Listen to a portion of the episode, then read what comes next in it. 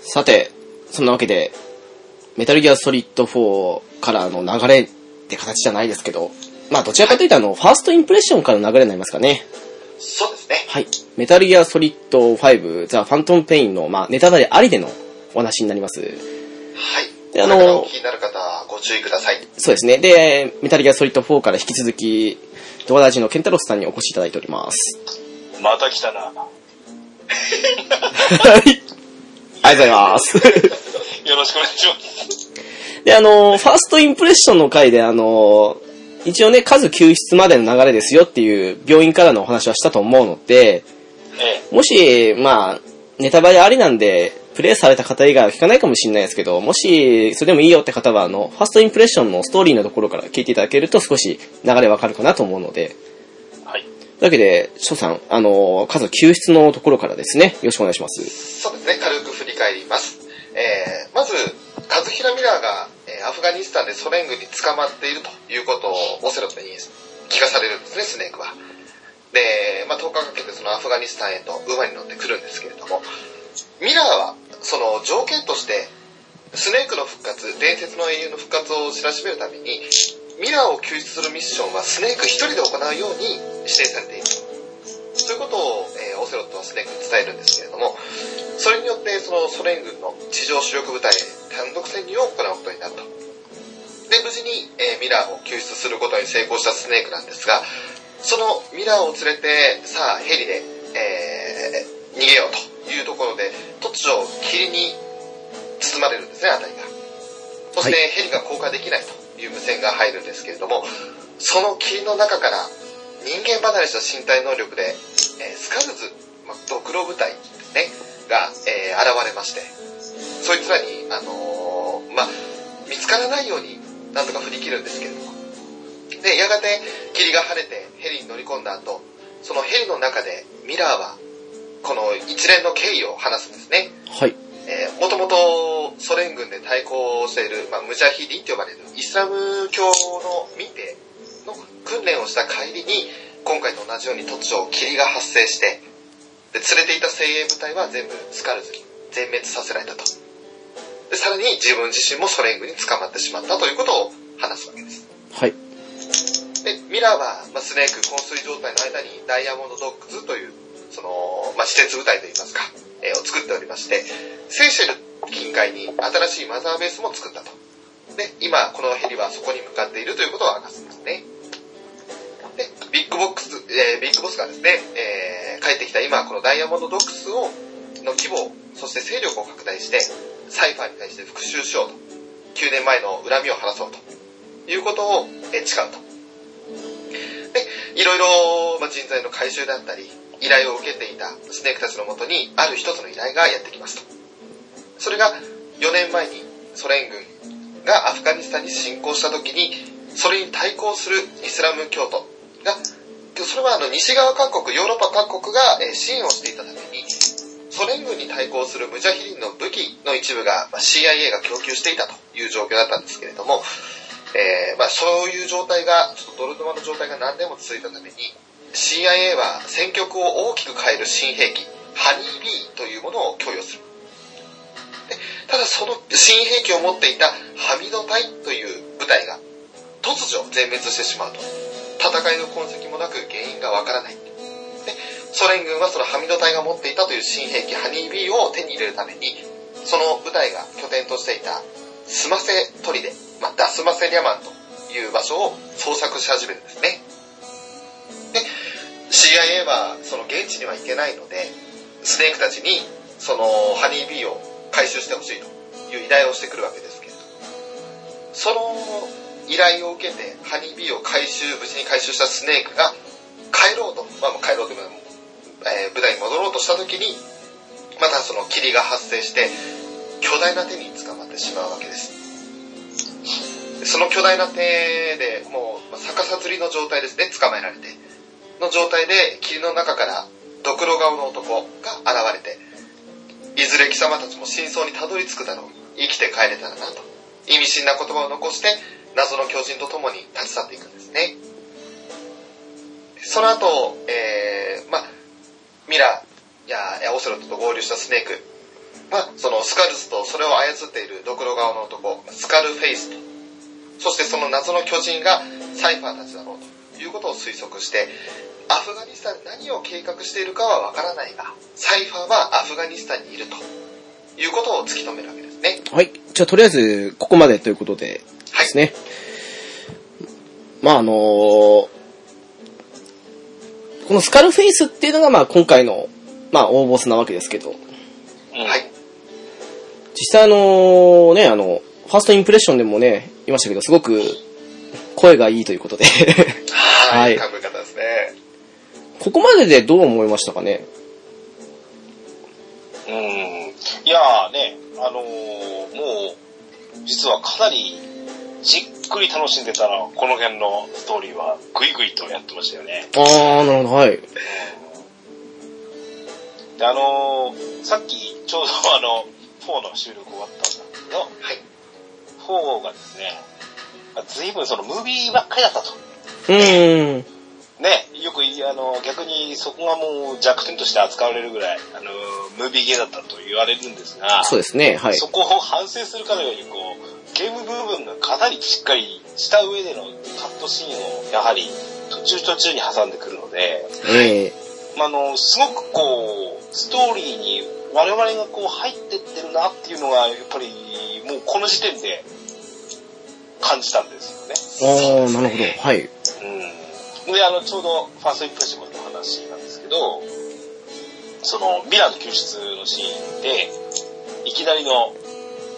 ボスの連中と、スカルズですね。はい。うん。いきなり、お前らなんやねんっていうような状態で、うん出てくるわけなんですけど、はい。あれ、たまげましたよね、正直言うと。うん間移動のような動きをしてくるし、えー目はひきき光ってるし、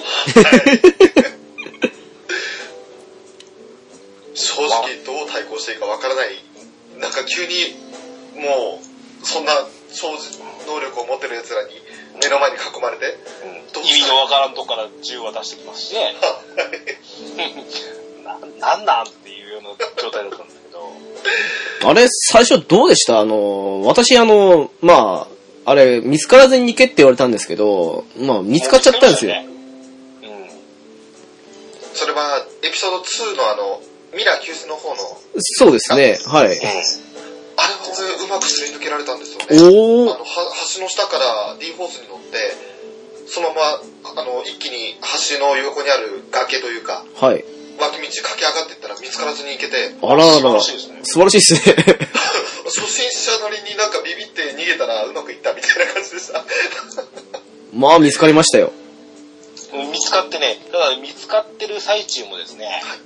今度やっぱり、あの、今度は逃走に我々は足を向けるわけで、あの、ね、まだ始まったばっかりで装備も貧弱ですし、ええまあ、まさかこんなん倒せるわけないじゃないと。そうですね。うんっていうのもあって、とにかくもう、一目散に D ホース呼んで、はい。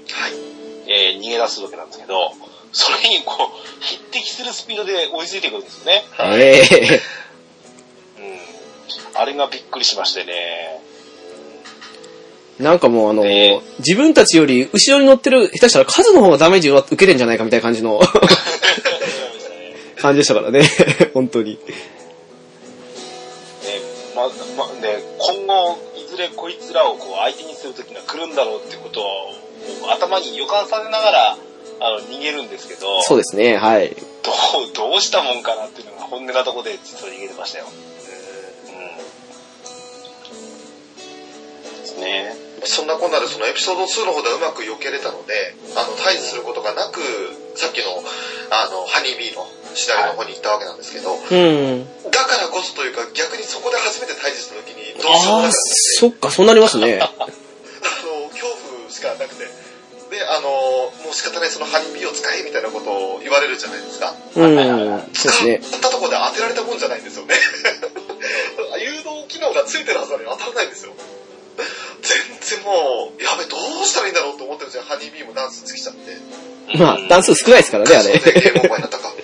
あ、ゲームだったんですかあの、結局、やられる時は何十回とやられてるんで、ああ、なるほど、はい。そのたんびにあの、スネーク、スネークって言われて、ボスーとかでしょ したね、オセロットに。 なるほどね。 でもまああの、逆さずりの状態からね、あの、まあ完全にあの、その時の立場なら上な感じでスカルフェイスが出てきますけど、はい。まあ、それまでの流れも含めて、こんにゃろうと思いますよね、本当に。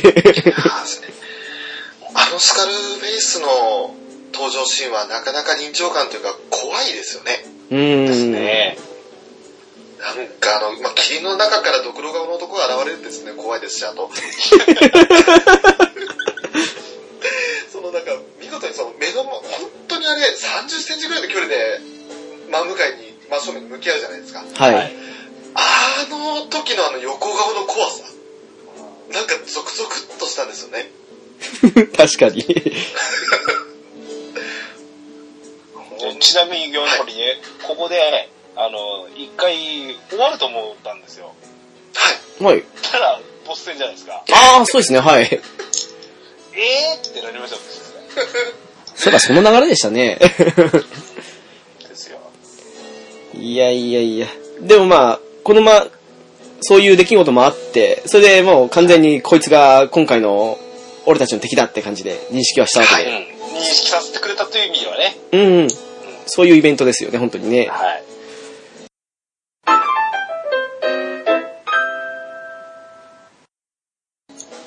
じゃあ、翔さんはその続きになっちゃいますけど。は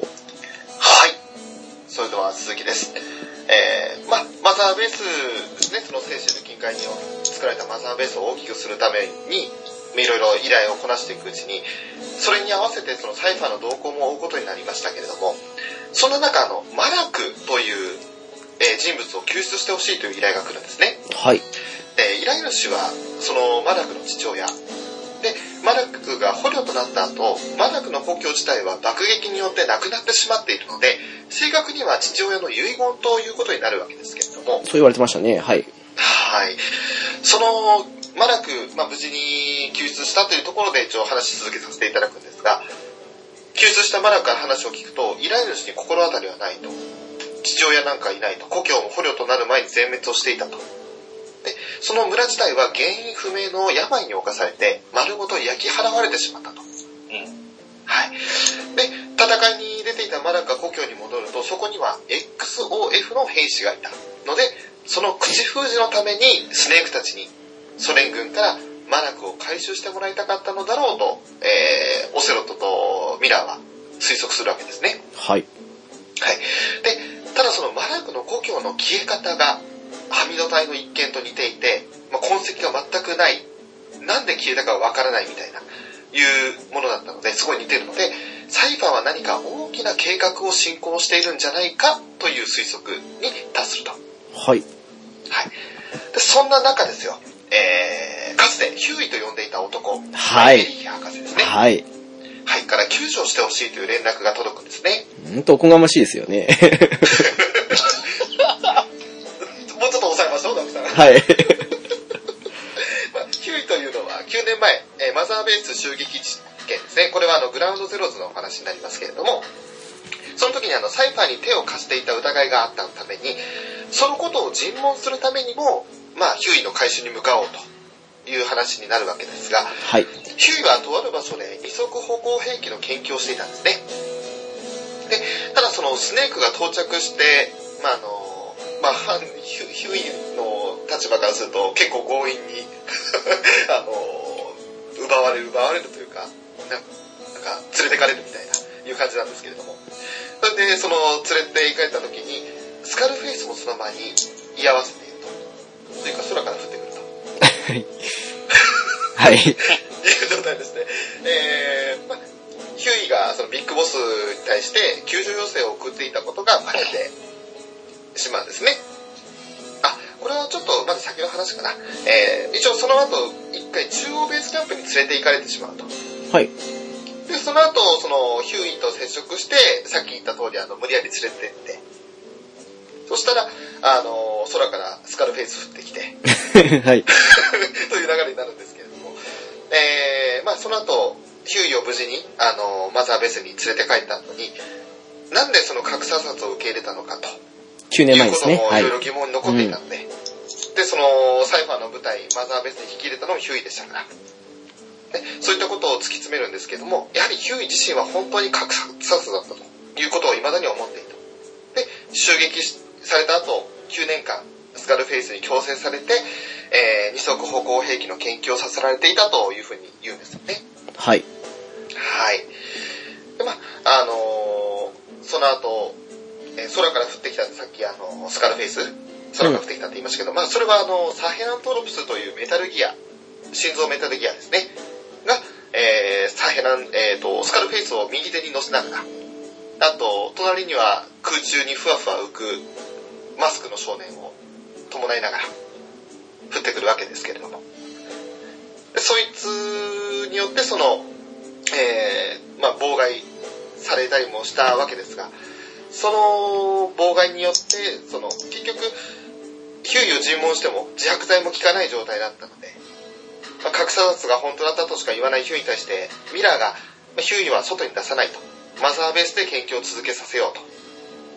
と。いうふうに、あの、方向転換をいたしまして。ただ唯一、その、サイファーがアフガニスタンでの研究を中止した理由が、アフリカに資金が流れたからだという説明をしてくれしてくれたというかしたので、えーまあ、詳しい研究内容を知ることはできないもののメタルギアを超える兵器が開発されてるんではないかということで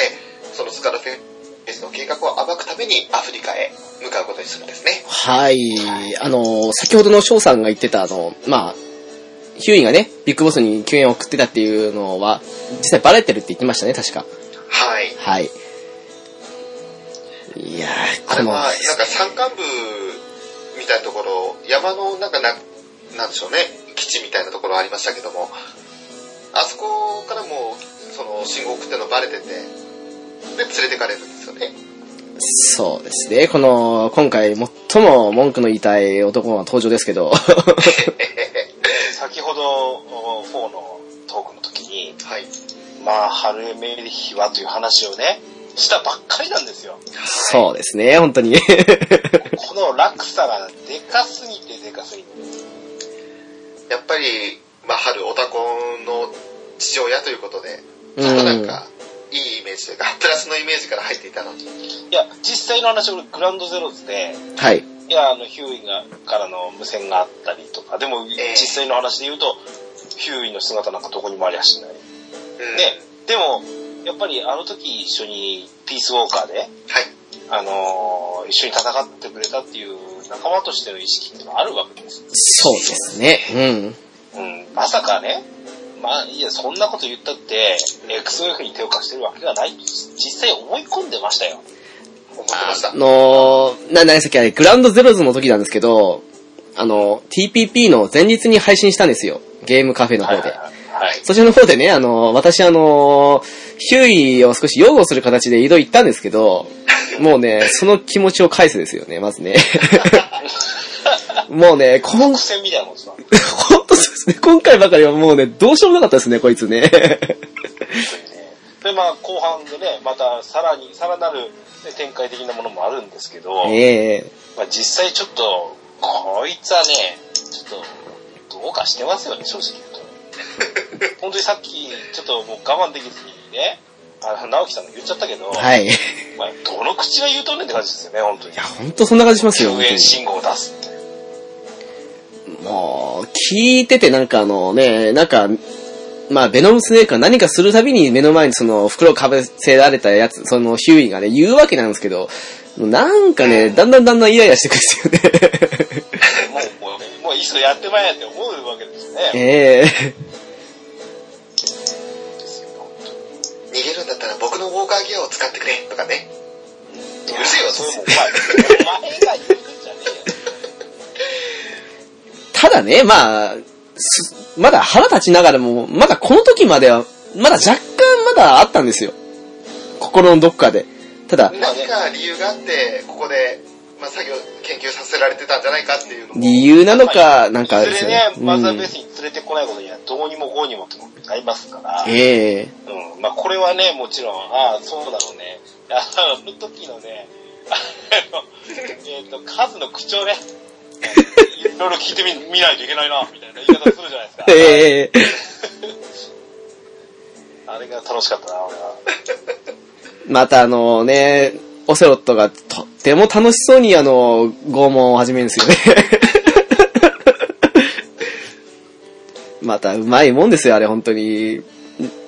相手を脅す方法をちゃんと心得てるっていうか、本 当に。そうですよね。うん、ちょっと、ね、あの、ちょっと、うんヒューイの、うんまあ、ヒューイクソったれ話はまだ、後ほどまたしたいなと思います。本当そう ですね。はい。まだまだヒューイを、あの強奪して序盤でございますから。悪事はまだ数、限りなくありますからね。ええそれでは続きに行きますね。はい。えー、サイファーがその何らかの研究をしているとされているアフリカで、原油流出を止めるために油田施設を破壊してほしいという依頼が、えー、まあ、ダイヤモンド独占入るわけですね。はい。その、廃棄されていたフィンダ油田という場所があるんですけれども、そこがその反政府勢力であるウニータという部隊が占拠しまして、で原油を垂れ流しているのみならず、そのウニータには米軍の武器が横流しされていて、ミラーが見立てるには、それを仲介しているのはサイファーじゃないかと。で、そのウニータの動向を追えば、サイファーのことが何かつかめるかもしれないということで、その油田施設の破壊の任務を受けたスネークですけれども油田施設に潜入しまして、えーそういうポンプをまず停止させるんですよねはい。するとそのポンプ停止してまああの水の中から何かが浮かんでくるというか見えるんですよそうですそうね、するはと、い。胸に大きなコブがついた時みんな死体が浮かび上がってくるんですよねそれも1体じゃなく何十体とそれでなんだあれはというふうにやっぱり思うんですけども、まあ、死体気になるもののミッションであるのはその油水分離タンクの破壊も含まれているのでそちらの破壊をするために、えースネークそちらに行ってまあ私個人的にはあれロケランでぶっ放したんですけどえー爆発しまして。で、えー結局、それで、その区域から脱出しまして、えー、ホットゾーン離脱した後、ミラは、そのミッション中に、えー油田のことを調べていたんですよね。で、油田のオーナーは 3R 社という会社なんですけれども、その 3R 社は、もう真っ黒。実在、あの実在しない会社で、うんうん。形骸化されまくったもう架空の存在みたいなものですだったとでなおかつその 3R 社がプライベートフォースといって、まあ、金で雇われる軍隊ビッグボスたちがあのピースウォーカーでやっていた MSF のようなものですねはい。を雇って油田を再稼働し原油を流出させていたと、まあ、つまり自ら演出したことだったということもわかるわけですでその実体のないペーパーカンパニーである 3R 社がというその名を語っていたのがまさにサイファーではないかという考えになるんですねはい。ここね、なんか、あれなんだこの死体はって思いましたよね。思いましたしかも気持ち悪いんですよいやそうですね、あの、膨れ上がってあれね。これゲーム間違ったんじゃねって思いましたよね。思いましたバイオハザードかと思いました本当に気持ち悪いというかあのなんでしょうねあのやっぱり映像すごく綺麗じゃないですかええはいはいはい。あの綺麗な映像で、あの絵はないなと思いましたね。そうですね、あの、実際の水死体みたいですもんね。あの。真夜中だったんですよ。なんでそんな時間にやってるんですかいや、仕事終わって、やっぱりあの、楽しみなのは、ね、あの、9月のあれ、15日ぐらいだと思うんですけど、 楽しんでやってて、で、ちょっとやっぱりあの、まあ、電気もそこそこに、高校とつけないで、ちょっと暗めの部屋でやってたんですけど、あ見ちゃったんですよね、あのシーンを暗い部屋で。確か夜中の1時ぐらいだと思います。きつかったですね衝撃が走りましたねまあ本当にあの見ていただいたら分かりますけどリアルですよなんかあの肺が膨れ上がったようなあの感じですかねうん、ですコねブ。といってもね実際にそんな感じというか、まあ、普通のね、なんか、長時間水に浸かっていた水死体のような、あんな膨らんだ感じになりますからね。ええなかなかにあのちょっと目を背けたくなるような 感じになってますけどもでも、これがあの、なんですかね、今回の、まあ、TPP の、まあ、謎というか、その部分の、最初の一つになりますよね、ある意味ね。そうですね実際、えっ、と、ストーリー的にも、えっ、と、これって、えっ、と、アフガンから舞台移してアフリカに来て一発目のミッションじゃないですか。そうですね、はい。でやっぱり今までのあの雰囲気と違う感じとかですね。はい。あの、うー砂嵐ではなく今度雨が降ってきたっていうゲーム的な部分としての変化もありましたし、うん。うんんそうですね。ウォーカーギアっていうあ新たな、あのーね、あの導入もあったりして、そうなりますね、はい。そういったところもですね、あのーまた、あのーいわゆる今回、こここでプライベートフォース、さっき、あのーさっき収録した、あの、フォーの話でもですね、あのーいわゆる PMC っていう話をしたんですけど、はい。まさにそれのベースとなるような企業なわけですよね、プライベートフォースっていうのは。そうですね、はい。うんっていうのが、護衛しているっていうのが、ここの舞台だったわけで、はい。なかなかこのまた緊張感のある戦あの戦略を練らないといけなくなってきたのもこの辺かなっていうのがありましたよね。うーん。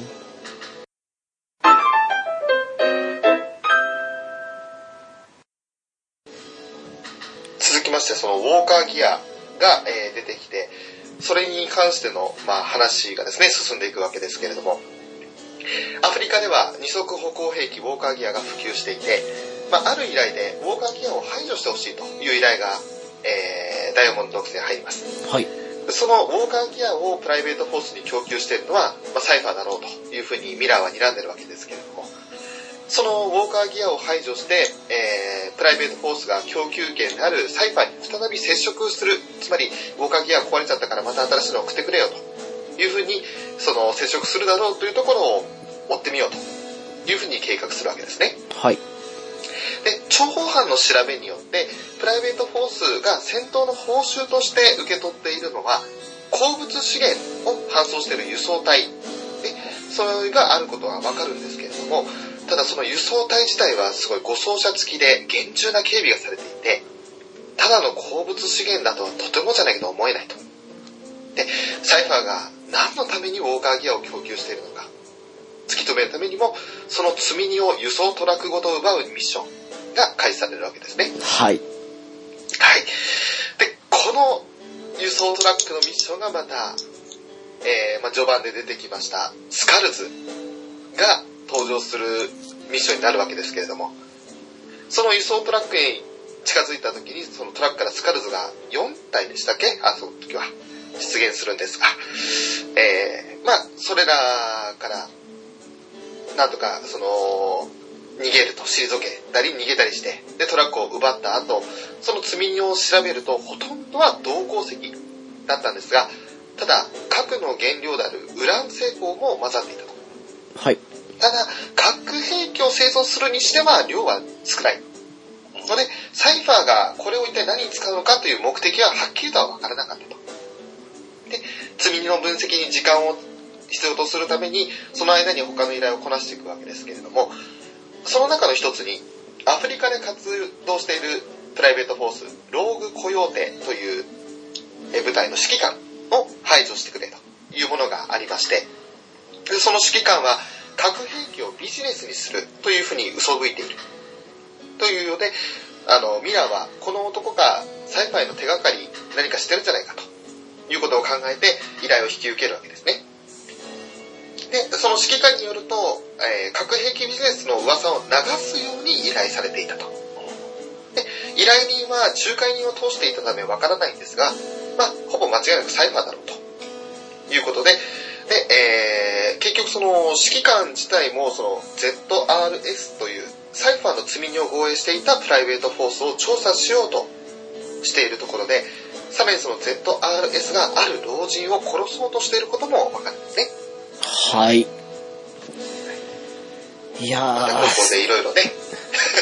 話が波及していきますけど。はあのー、ファーストインプレッションの時に、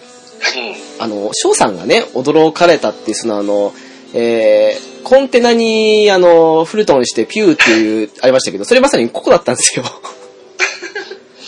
あの、ちょうどね、スカルズに襲われて、隠れて、飛ばして自分もおさらばっていうとこですけど。そう、ミッション自体もですね、俺もここで一回つまずいたことあったんですよ。あー、なるほど、はい。うん。な、追っかけてっても追いつかないし、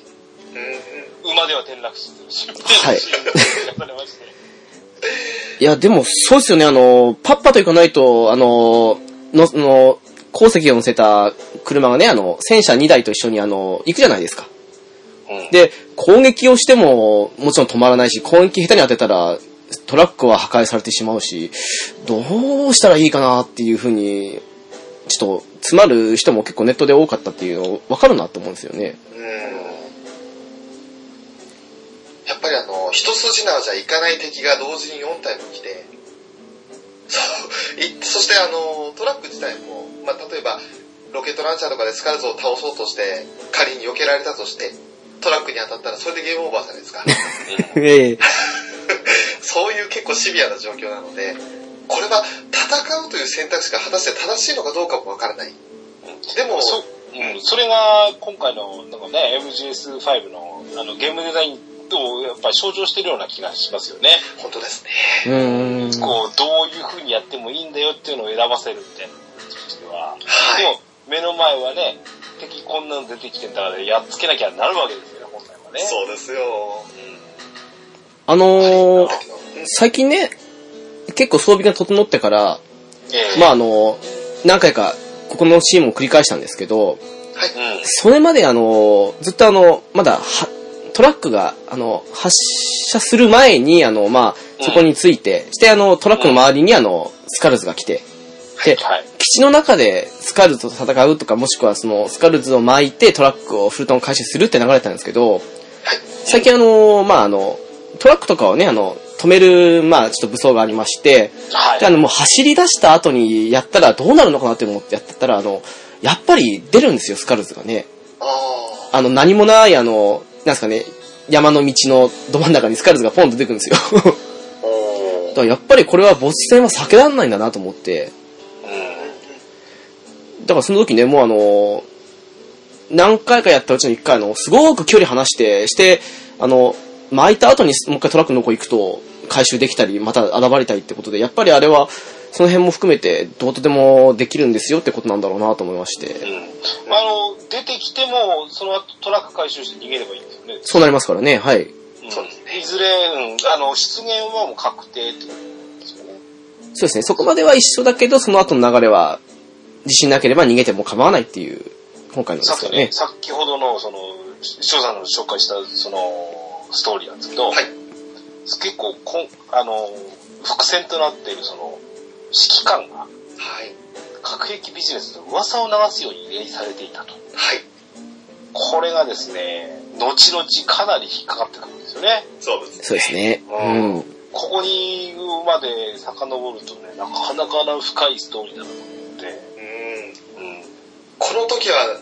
あ、そうなんだぐらいしかわからないです。そうそうそうそう。うん。それこそ、さっきのあの、ウラン。燃料、その核兵器を作るには足りないけども、ウラン成功も見つかっていたとこいうれ状態がであり、ましたし。そうですね、これがうまかったですまあ、ね。その前にサヘナトロプスを見てるわけですから。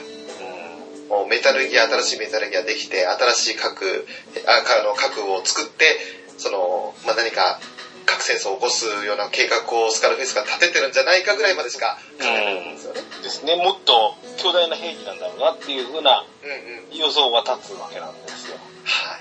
さて、そこでですもんね、そう今かならんのです。話を。はい。まあ、えーこの次に、えーまあ、その、実は、まあ、サイドオプスとかっていうのもいろいろもありまして、はい。その中で、その、とある子供たちを救出する任務があったんですよね。はいで。その任務で、あの、まあ、回収した捕虜の子供たちが、マザーベースで、まあ、保護されてるんですけれども、その子供たちから依頼がありまして、えーまあ、仲間を助けてほしいと、助け出してほしいと。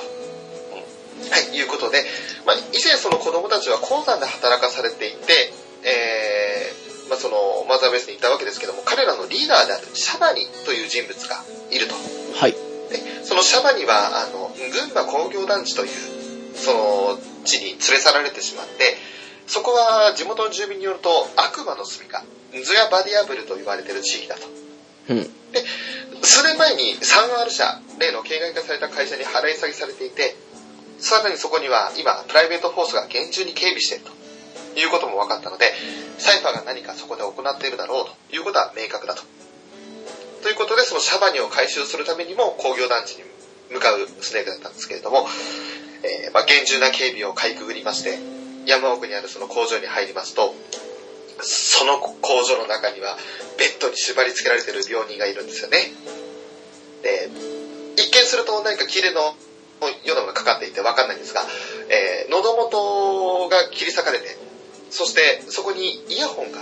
差し込まれてるんですよね。でその先に繋がってるカセットテープからは何か音声が流れていると。で、胸には油田で見た死体と同じような大きなコブがついていると。で、まあちょっと気味悪い雰囲気があるわけですけれども、 えーそのさらに先に進みますと。それと、同じような姿の多数の病人がいると。さらにその奥に、シャバニを見つけるんですよね。で、救出しようとすると、カーテンを挟んで向こう側にスカルフェイスが現れるわけです。で、スカルフェイス自身は、あの、お前たちの解放も全て私が引き受けようと、などと言って、その病人をショットガンで撃ち殺すわけですね。で、その銃声を聞いて、シャバニはパニックを起こしまして、なんとか制止しようとするんですけれども、結局、スカルフェイスに1年間使ってしまうと。で、貴様かと。お前もここで焼け死ねと言った瞬間に、あのーまあ序盤で出てきました炎の男が、その工場に現れるわけですね。で、えー、まああとそれに宙を置く子供も現れてスネークに襲いかかると。で、一瞬何かその炎の男が動きを止めた瞬間を見計らって工場から脱出して、そして、えー工場外の、えーあれはなんて言うんでしょうね。なんかちょっと工場跡地みたいなところを周りでその炎の男と戦うわけなんですけれども、なんとかその炎の男を足止めして、そして、えーまあ、その杭から、ホットゾーンから離脱するということになるわけですが、結局そのシャバニを救うこともできず、で工場が焼け落ちたので中で何が行われていたかも調べることができず、でただスカルフェイスがアフリカにいるということだけは分かったんで、テープで流されていた音声をまずは調べ上げようということで、少しだけ話が進展 します。はい。まさにここですよね。あの、今回の一番の大きな謎と言ってもいいシーンですけど、はい。なかなか奇妙というか、なんか奇妙だけじゃ言い表せない、そんな場所でしたからね。さっきの油田施設でのですね、あのーね、死体を見て、ええ。え、これゲーム間違えたんじゃねって言ったんですけど、えさらに、あれここれって違うゲームじゃねって思い出したのが、これが。え。ちょっとこっちの方がきつかったかなっていう。いや、本本当当ですね。。で、実際ただ、あのーね、あのー小島監督の出てくる、フィクションとノンフィクションっていう話は、はい。まあ、実は、うん、今今作に関してはここなんですよね。うん。あのー実は一番大事なところっていうのが、うんうん、で、いやーこなかなか衝撃的だし、あの、どうでしたちなみに、何か革新的なとこに潜入すると思ってたじゃないですか。そうなりますね。はい。ところが、中盤から恐ろしく警備が手薄になりましたよね。ここ誰もいなかったですもんね。はい。そう。こもうこの不思議ね、なんですよ静寂がすごく怖くて、それでも、ね、あの、あの、アームスキャンしたりとか、ええ。あの、DD の探知使ったりとかしても、おかしいって、ここに敵がいるならもう感知してなきゃなんないはずだ。思いながら潜入するんですよね。うんしかもそのシーンで、うん。霧かって言うんですよ。そうそえう。え。そう。 まあやっぱり霧と言ったらもうスカルと来るんじゃないかってドキドキするじゃないですか。いや、 このシーンがね、本当にね、ドキドキしましたよね。本当に敵は急にいなくなるし、霧はかかってくるし、ね、まさか、まさかと思いながら、それこそあの、その霧の中工場に入って、工場の形って逆この字型みたいなマップになってるじゃないですか。えはいはいえ。はあそこ、あの、ずっと銃構えながら歩いてましたもんね。い。いやあ、そうですよ。 みんなそうだと思いますよ。ずっと何が出てきてもいいように、常にハンドガンというか、あの時グレネードランチャー構えて、ずーっとそろそろそろそろ歩きながら、本当にあの、だからその病人を見た時に一瞬うとうとしちゃいましたもん。あー、なるほど。またあれが敵かとあれがなんか、這い上がって襲ってくるんじゃないかなと思って。 ちょっと違うゲームだ某ゲームのやりすぎじゃないです か。それこそバイオハザードの影響なんですけど。えまたあそこあの、足場であの、割れるものかなんかあって音があったじゃないですか、確か。ー、はいはいはい。あれもあってね、なおのことあの、なんだろう、警戒を解除できないというか。うん。あれ、ガラスかなんかですかねガラスだったか瓶だったかちょっと忘れましたけど、ええなんか踏んで音鳴るんですよね。そう。いやー、本当に、ちょっと思い出すだけでもゾワッとするシーンですよね、あそこ。うん。ですね。いやー、はで、またあれでしょい。その、イベントシーンが終わった後に今度ボス戦でしょまあそうですねいいから脱出させてくれよって思ったわけです。ええもう本当に目の前に炎の男が立ってて、逃げろ本当ですよ。ボスっていう風に無線で言うんだけど、逃げろって言ったってっていう感じが。またあそこあの、ヘビ自分で呼ぶじゃないですか。はい。えー、で、あの、一回水をね、あの、被せて動き止めるっていう風に言うんですけど、ヘリが来るのが遅くて、で、あの、水で止めた後にあの、ヘヘリ来て、乗った瞬間に復活してヘリごと落とされま して、やり直しなん、2, 回ぐらいしたんですよ、確かそこ ね。あのー、なんか、ファイアボールみたいに飛ばしてくる。そうなんですよ。ほんとおかしいなと思っあれて。もこの野郎って思うシーンでしたけど。ですね。うん。いや、あそこではまだヘリのね、改造とかもなかなかあんまりしてなくて、ええそうですよね確。かうにん。そこんな脱出に引っかかってくると思ってなかった。結構初期って長いんですよね。緊張感があってよかったです、あそこは。ええうんで、どんどんどんどん、また謎が謎を呼ぶみたいなね。ええそうですね。もう、えここまでで水死体と、あとあの、同鉱石と、そしてあの、喉元に、あの、カセットテープのイヤホンが刺さっているという、まあ、三つの謎が大きく出ましたけどね。うん。はい。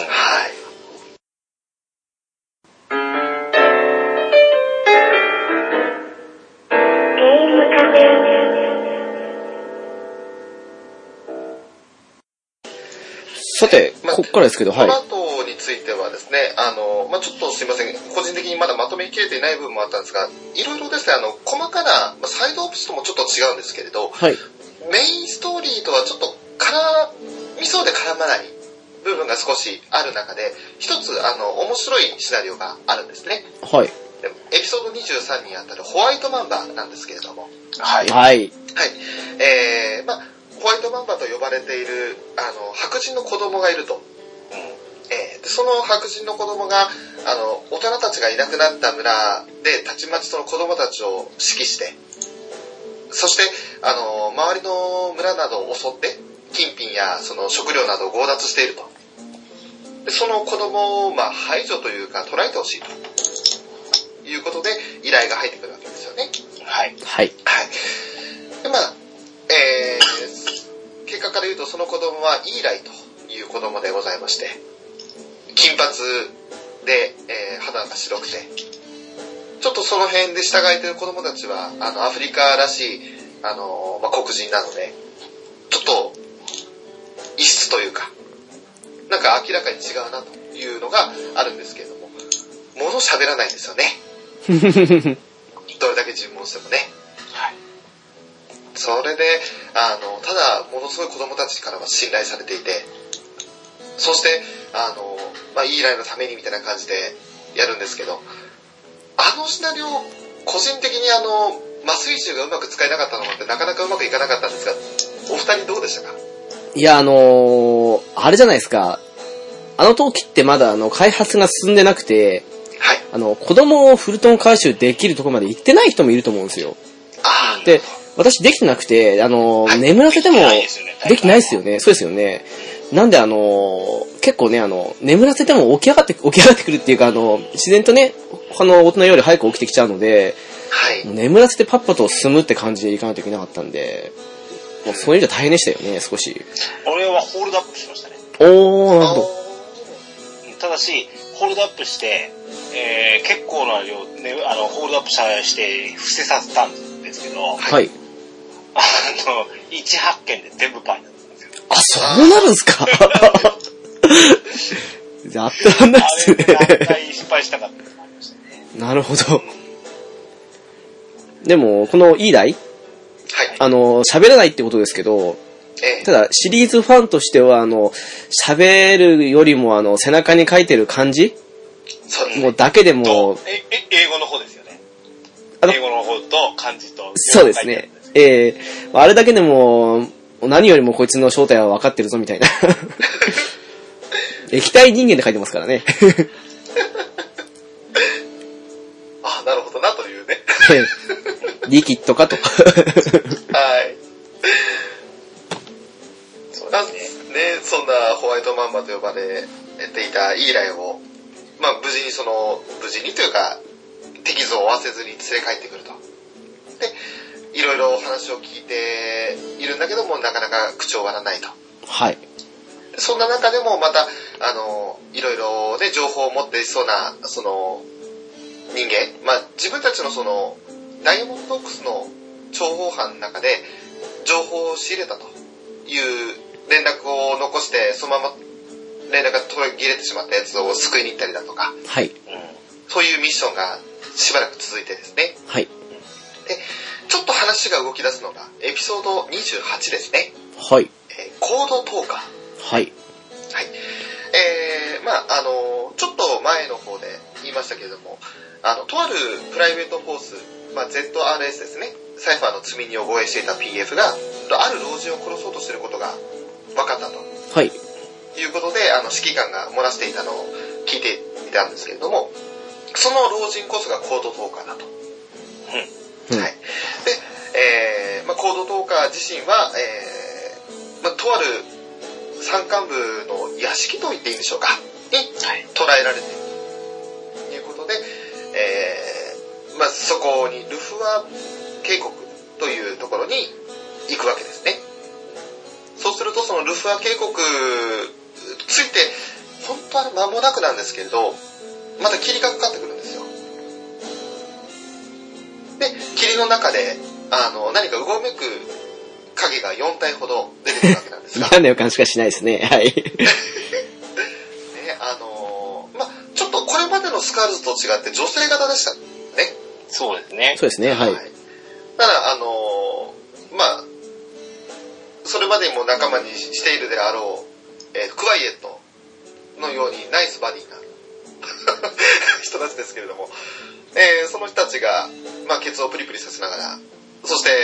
えーなんかどこぞから出してきたようなスナイパーライフルがビューッと出てきまして、で、そのルフア渓谷のあちこちに分散しては、スナイパーライフルのターゲティングをするして、その侵入者、まあ、スナイクを、あのー捕捉しようとしているわけですけれども。お二人、まずそのスカルズとの戦いしましたかこちらもスナイピング戦でしたね。おー。うん。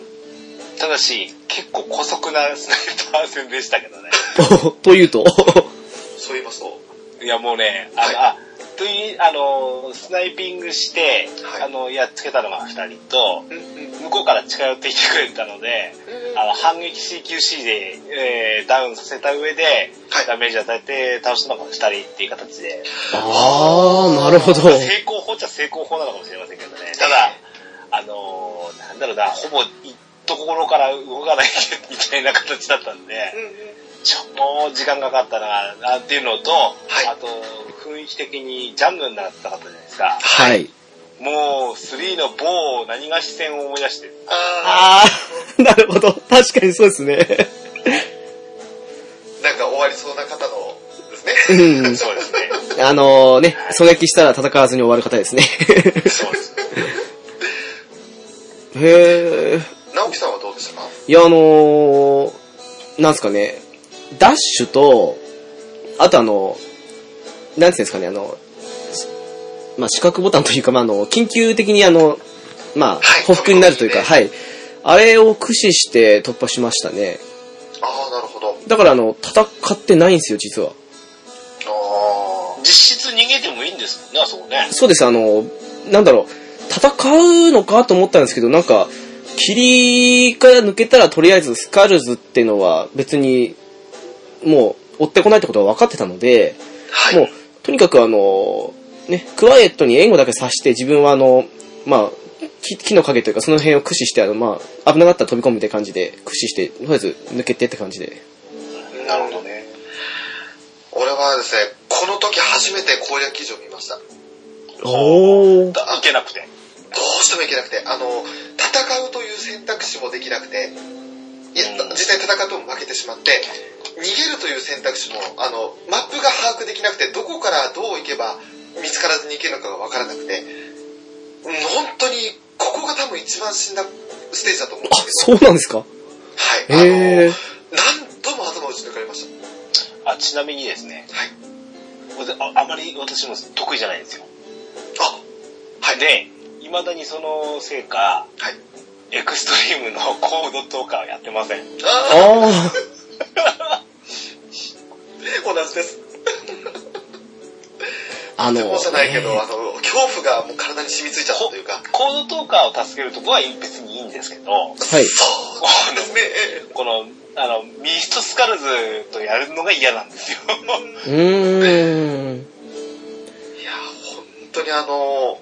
的確じゃないですか。ちょっとした動きも簡単に見つかってしまうというか、だから本当にあの、間違ってもこっちからスナイパー撃った瞬間に場所が、あの、なんだろう、分かってしまうので、そうなったら隠れる場所、本当にあの、さっきの直樹さんじゃないですか飛び込みとかね、なんとか岩とかに隠れればなんとかなるんですけど、そこから今度動けなくなっちゃうんですよ。あのーですね、あの、結局、よくできてるというか、なっても、良くも悪くも NPC とかコンピューターじゃないですか、敵が。えなので、あの、ななんていうんですかね、このスカ、あの、とえーコード投下の時もそうですし、あとエクストリームとかになってくると、あの、えークワイと戦うと、あの、ほぼ一撃で死ぬんですよ。はい。とかもそうなんですけど、あの、大体慣れてくると、あの、一定間隔、決まったテンポで撃つんですよ、敵って。そうなのですねで、あの、大体そのテンポで合わせて走って、で、あの、同じタイミングであの飛び込みって感じでかわし続けると、致命傷はとりあえず受けないんですよ。うーん。で、とりあえずあの、抜けると、意外と、そうですね、あの、4、5回飛び込みするぐらいで多分あの、高度投下にいる建物のとこに行けるので、うんうんもし、それでも難しいと思ったら少しあの、何回かパターン掴むといけると思うんで。ほー、これはいいことを聞いた。そうですね。ちょっと全くそんなことは考えずに、本当にあの、崖下におりまして、なんだ、匍匐、ほぼ匍匐でずっと脇をすり抜けながら逃げ切ったしことしか覚えてないので、すごいあの、谷を抜けるまで時間かかりました。多分30分ぐらい、ずっと報復ですかあのスナイプの隙間を縫っておお、動いてました。それもそれですごいですけどね。一番疲れましたね。 そうですよね。一回しくじったら、また社長からですもんね。いや、そうなんですよ。だからもう本当に間違ったら見つからないに。しかもその時に、まあ多分、クワイエットも一番死んだのそこだと思うんですけど、あー、なるほど。いつもあの、やばい、重症だ、回収するって言われたのが何回もあったんで、うだから、クん。ワイエットに打たせて気を引かせようと思うのも失敗したんですよ。もう。うんーん。う最悪な状況でもう本当に八方塞がりというか、攻略記事に手出してしまいたくなる、しあの、ステージでした。ちなみに攻略記事にはどんな風に書いてるんですかあの、そこの部分は。えっ、と、スカルズと戦う場合と戦わない場合って書いてありまあして、、やっぱり二つなんですね。はい。はい。で、あの、もう散々殺されたので戦うの怖くなりまして、戦わない場合の方を選んだんですよ。あー。出現直後っていうのはまだそのスカルズはスネークのことを捕捉をしていないので、そこからその、まあ川沿い伝って進んで、崖のあの暗くっていて、指挟んで登れる場所あるじゃないですか。はい。うんそこを使って登れば見つからずに突破できるよっていうふうに書いてあって、へー。へーそのクラックを探すのに躍起になりました。はあー、なるほど。毎回左回りで行ってましたね。あー壁につ、あの、常にって いうか。左回りだとあの正面と右側の方のスカルツはいいんですけど左側の方にいるやつがスナイプじゃなくて近づいてくるんですよねあ、いるんですかそうで近づいてきてあのさっきケントロさんはあの反撃 CQC って言ってましたけどぁ。うん。当時の私にはその反撃 CQC をタイミングよく合わせる技量がなくていつもあのぶん殴られてへでスネークがもうなんかもうギャーギャー言 いながらえーであと最後はもうどうしたボスボスですよまあだ最ー。初からですよ走ってるせいか、その近くにいるっていうの自体知らなかったというか、もうみんな上にいるなと思ってました、てっきり。うもうねあの、周りを見る力が本当にあの、足りなくて、なんか、あれ、あちらこちらからターゲティングされてると思うと、もう本当になんか、ビビってましたね。うん。怖い。シーンでした。あの、さっきの、なんだろう、病人たちとは別の意味で本当の恐怖、殺される恐怖を感じま した。うん。いいじゃないですか。いろんな楽しみ方ができて、今回 ので。今楽しめたのは楽しめたんですけど、だから本当にあの、ケンタロウさんじゃないですが、エクストリームはやる気が起きません。俺らなんとか頑張っていようかな。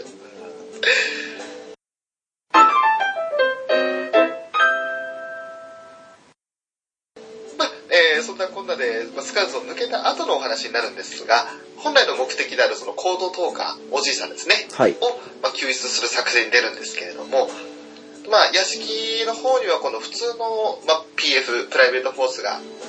あの、常駐といいますか、だいぶあれ20人ぐらいいるんですよね。はいはいはい。はい。はい、結構な数いましてで、そいつらの目をかいくぐりながら、あるいは倒しながら進んでいくわけですけれども、結局その行動動画自体は、えー、館の地下に閉じ込められてると。はい。はい。はい。で、あのーまあいろいろ館の上から下からという感じで、その、ほとんどのドアが施錠されてるので、入れるところが大体確か2階か3階ぐらいから侵入するんですけど、そこからその地下に潜って、で、あの行動動画のムービーシーンですよね。うものすごいなんかあの、まあ、なんでしょう、怖いというか、なんかちょっと異質な雰囲気が漂うというか、すごくなんか、個人的には、一番あの、ゾワゾワっとしたシーンでしたね。ん。うん。ううん。ん。あの、一気にろうそくついたり消えたりとか。もうあとはその、コード動画の話し方も、臨場感があって、そうですね。あの人うまかったですね。本当に上手でしたね。あのスカルフェイスと1に争うんじゃないかなって個人的に思います。 あの、この人もベテランですよね。坂治さんって方なんですけど、はい。あの、まあ、のあの、後からこれ、カセットテープでも聞いたんですけど、はい。あのーこの人、3のその先ほどの某老人の、はい。あの声もされてる方なんですよあね、。同じことなんですね、これ。はい。うん。もうベテラン声優さんなんですけど、はい。あのー小島作品やってらっしゃる、あのー直樹さんにも、あれを多分、覚えてらっしゃるかと思うんですけど、はい。ポリスノーツもですよ。はい。あの、ゲイ、ゲイツベッカーが彼じゃないかな。え、え、同じなんですかうん。ええー。ゲイぜツの声が、あぜの、坂尾さんさんですね。えー、あ、同じな、イメージが全然、あ、あ、そうなんですかうん。まあええー。 94年ですから、あーちょっと随分若い頃、わ若い頃って言ったんですすでも20年近くですもんね。ねえなるほど。こういう役やらせたんですよ。もう、だからかつてからの小島作品っていうのは常連の方なんですよね。いや、でも全然、あ、同じ方なんですね。ええへえ。まあそんなコードトーカーを助けたわけですよね、結局。そうですねはい。そして、まあ、続きましては、そのコード動画を回収するためにヘリを呼び寄せまして、で、はい。ここがちょっと面白いところで、あの、to be continued っていう 感じで次のシナリオに続くんですよ。はい。はい。でまあ、そんな続く前に、ちょっと、まあ、コードトーカーとヘリの中でね、あの、まあ、なんでそのコードトーカーをもともと救出しに行ったかというと、えーダイヤモンドドックスのマザーベース内で、とある病気が蔓延していて、はいどんどんその部隊員が死んでいくと。はい。で、あの、どんどんどんどん感染者も増えてって、これはあの、感染を食い止める方法は何かないのかと。そしてそのきっかけになるものをつかめれば、ということで、その情報を知っていそうなそのコード投下を助けに行くわけですが、その症状をコード投下に話したら、えー生体中という虫が、その、引き起こす症状、全くその通りの症状だと。はい。はい。ここでまたキーワードが、というかもう、もう今回の MGS5 の根幹が、そうですね、最大のですね。うん。はい、出てくるわけですけれども。うさて、その生態中に関して、まああの、人の生態に住み、で、そこで、あの、特定の言語を聞き続けることによって成長して、はい。ん。うん。で、いつかそのオスとメスでつがいを作って、で、今度その、喉で生まれた子供たちが肺の方に下って、で、肺の組織を食い潰して成長するんですよね。うん。はい。で、その成長した結果、あの、まあ、肺は機能しなくなって、まあ、先ほどまで出ていました、あの、コブができた死体が、はいっ。てありましたけども、あのような形で死に至ると。はい。うん。で、えーまあ、その生態中というものが、そのある特定の言語を聞くことで成長するのはあるんですけども、それをそのオスメスのつがいを作らせないように、ボルバキアという、その、えーあれはオスをメスに変換でしたかそうですね。はい。 する、その、まあ、あれも寄生虫ですか、を使って、その、生態中のそれ以上の進行を食い止めるということを、コードトーカーがその解決策として提案してくるんですよね。うんはいで、そんな解決策を聞いて、よし、これでダイヤモンドドックスに蔓延する感染病が防げるなっていった矢先に、ヘリコプターの目の前に赤い、なんか煙といいますか、噴煙が立ち上ってるのが見えて、はい。はい。で、あの、何か赤いのが見えますと。一体矢先に、コードトーカーが奴らが来るぞと。って言って、ヘリコプターは、緊急、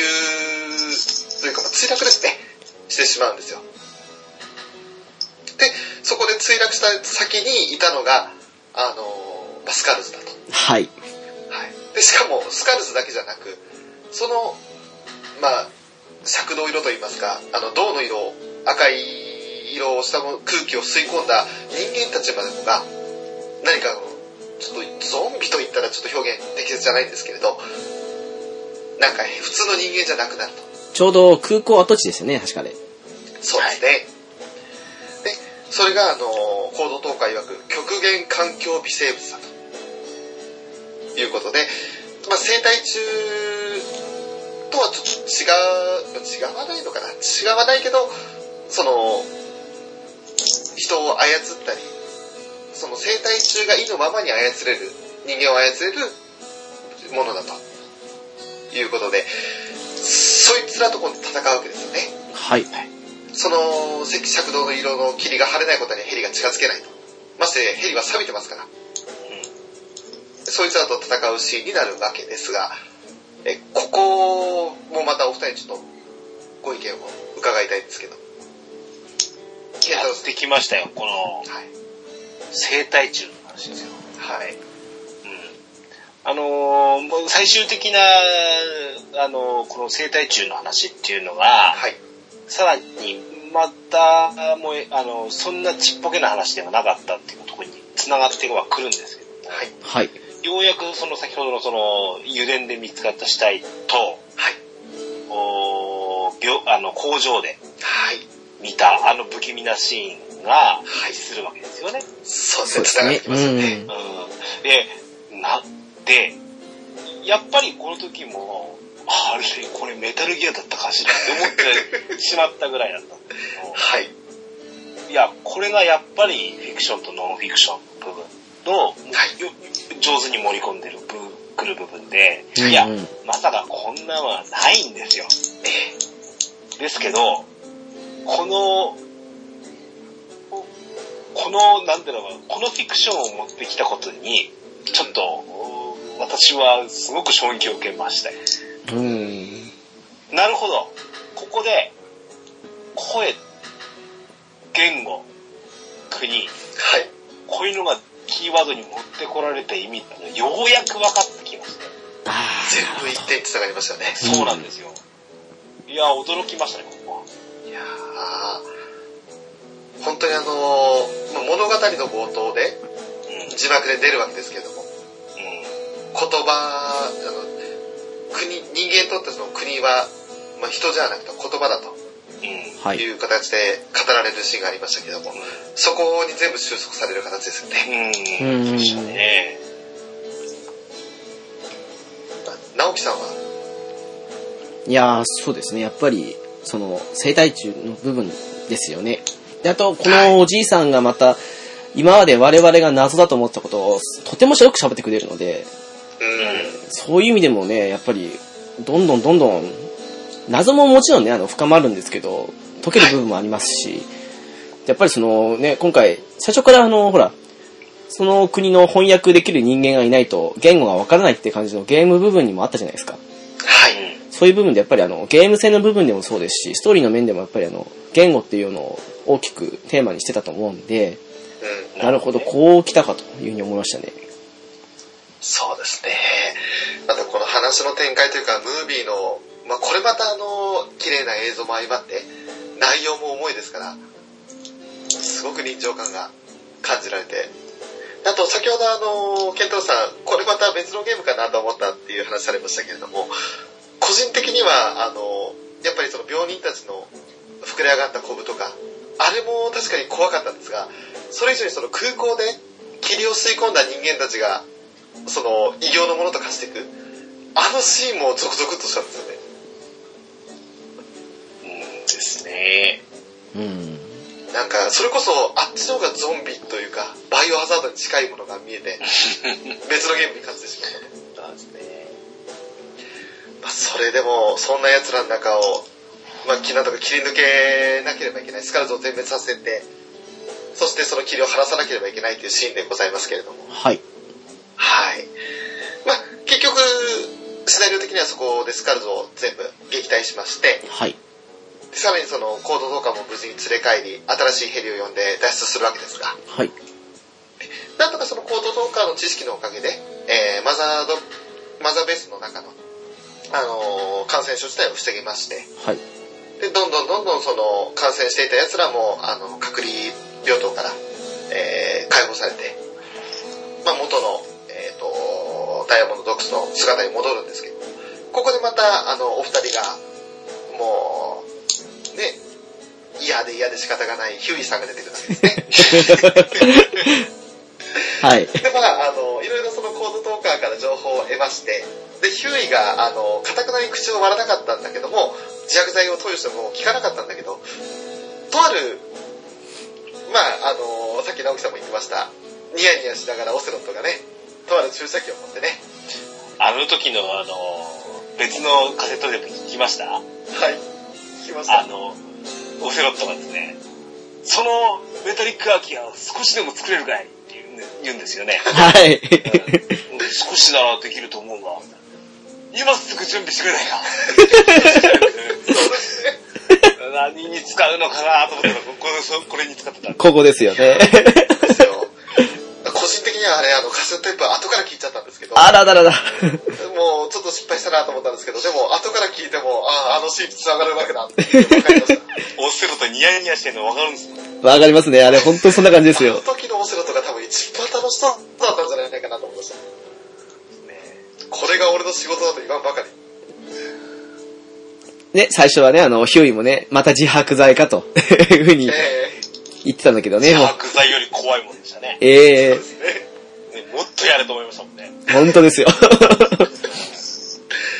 でも本当にあの、一滴垂らしただけで、ゾワッとしたんでしょうね、ヒューイもやっぱり。はい。 あ、そうですね、あの、ヒューイ自体がね、あの、まあ、車椅子状態だったんですけど、まあ、ちょっと歩くための足を手に入れまして、はい。ただ、それと自分の体をつなぐ部分にその、注射器の中身のね、メタリックアーキアを垂らされると、あの、まあ、一瞬にして溶けてしまうと。 えなのでまあ、そう、自分のメガネを取られて、そのメガネにかけられたんですよね、そのメタリッえクアーキアそうですね。して、溶けていくそれを見て、中身が何なのかを知って、で、はい次にオセロットが何をしようとしてるのか、容易に想像できたわけですよ、ヒューイとしては。はい。ねえ、本当に。だから、次に、その先、注射器の先が本当に自分の足に向かってきた時に、あの、まあ、OKB0 というキーワードを言うんですよね。その OKB0 というキーワードを聞いて、えー満足そうに、えーと、ミラーとオセロタ、出て行こうとするんですけど、オセロタそこで戻ってくるんですよ。引き返すんですよ。で何をするかと思ったら、あの、まあ、線というか、自分ではもう言うこと聞かない状態に足はなってしまってるんで、その足を軽く持ち上げて、その足の下に、地面に、注射器を立ててお くんですよ。あれはひどいシーンだなって正直思いましたでけどもあのシーン好きですよ。もう その状態であと放置してって、あとはもう、もし、あの、ヒューイが力尽きて、足をパタンと倒したら、その足は全部もう溶けてなくなるみたいな状況にしていくんですよね。いやー、あれはちょっと、ちょっとオセロとやりすぎじゃないかと思いましたけど、いやいやいや。えーまあ、ヒューイにとっては、今の我々からすればヒューイザマミロなんですが、いや、でもまあね。結局ね、 コードトーカーからの話、情報も得て、ね、あの、一体スカルフェイスが何をしようとしてるのかと、いうことを、だいぶ、その目的が見えてきたと。で、スカルフェイス自体は、どうやら、そのサヘラントロプスを使って核を世界中に放つとか、そういったことが目本主目的ではないよと。 はい。その生態値を使った方が本来の目的だろうと、うん。はいはいはい。はい、いう話になっていくわけですね。はい。はい。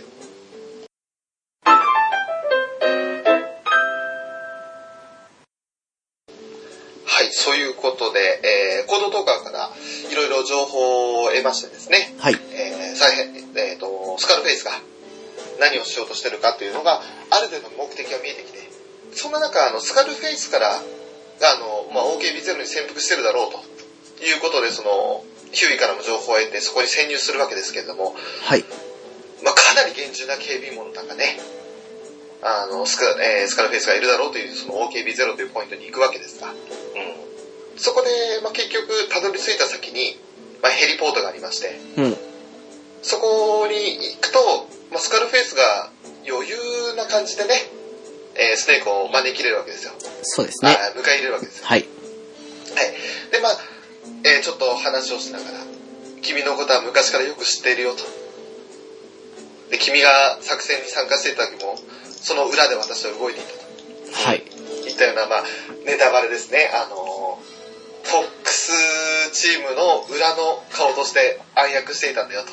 あのいうーこ、とをずっと語りながら。スネークイーター作戦失敗していたら、私たちが、あの、後始末というか、その尻拭いをするはずだったって言ってましたね。そうそ。もそもブラックオプスなはずなのに、そのブラックオプスのブラックオプスとするわけですね。です ね。本当ですよね。だから、どれだけ、まあ、確実にやろうとしていたかっていう念の入れ方ってことなんでしょうけど。うん失敗は許されないミッションだったっていうのがスネークイーターの作戦なんですよね。はい。うそんな話をしながらジープに乗り込みまして、で、そのジープに乗り込みながらも、また話が続くんですよね、ずっと。はんはい。い。で、そんな中で、その、まあ、本来の目的は、生態中を蔓延させて、まあ、その、なんだろう、ダイヤモンドドックスの考え方、ミラたちの考え方としては、英語以外を消し去るつもりだと、いうふうに考えていたんですけど、うん。その逆で、英語を消し去る、この世から消し去ること自体が目的だったと。そうですね。はい。はい。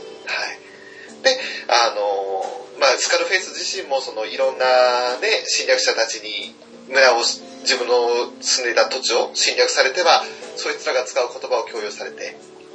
もう自分が自分じゃなくなるような思いを、これまで生きてきた中でしてきたと。はい。で、それの恨み話といった形でそういったことを画策してるわけですけれども、それに対してその、まあ、英語株自体が、本来3つあった中で、残り2つしか今手元にないと。ううん。うんん。。で、一つは、お前の近くにあるよ、ということは言うんですよね。はい。はい。でもそんな中で、その、今度は、ジープはサヘラントロプスが保管されてるあの、山の、えー基地の方に向かうわけですけれども、そこで、あのーまあ、スカルフェイス自身は、サヘラントロプスを起動させるのを見せて、で、えーまあ、起動自体はできるんですが、今度スカルフェイスの意識を離れて、サヘラントロプスが勝手に動き出すんですよね。第三の少年ですね。はい。はい。で、まあ、これほどの報復心を誰がって言って、まあ、スカルフェイス自体はその場から逃げるように立ち去っていくんですけども、まあ、連れてかれるのかな、部下に。連れていかれて、で、結局そのサヘラントロプスを動かしてるのは、また別の人間だっていう形になるわけですが、はい。うん。うん。そこから今度、えーサヘラントロプスとのバトルですよ。はい。あの、時代に逆行した二足歩行兵器と戦うわけですが、えーケントロさん、あのシナリオというか、まあ、エピソード31、うん。いかがでしたかいやー、まあね、恒例のいわゆる巨大兵器店なわけですよ。うん。で、もう、あらゆることでなんとか食い止めようということで、当然やっていくんですけど、いやー、実はかなり苦戦しましたね、初回的にね。うんうんうんうん。えー、あの、まあ、ちなみに、うちの息子とですね、交代でやってまして、おー。うん俺が2回やって、息息子が2回やって、繰り返しですってやってまして、はい。 1時間ぐらい格闘しました。おお。おー。ちなみに、初回クリア時、私ではなく、息子で した。さすがです。思い出があるぐらいなんですけど、えーでもね、やっぱり、なかなか、あのー動きが分かっていても、というのが一つうんと、と、あと、やっぱりメタリックアーキアに悩まされたりとか、うん。うん、あと、レールガン攻撃ですかそうですね。 あね、レックス型になって変形までして、あの、固定放題として動いてくるとか、さらには、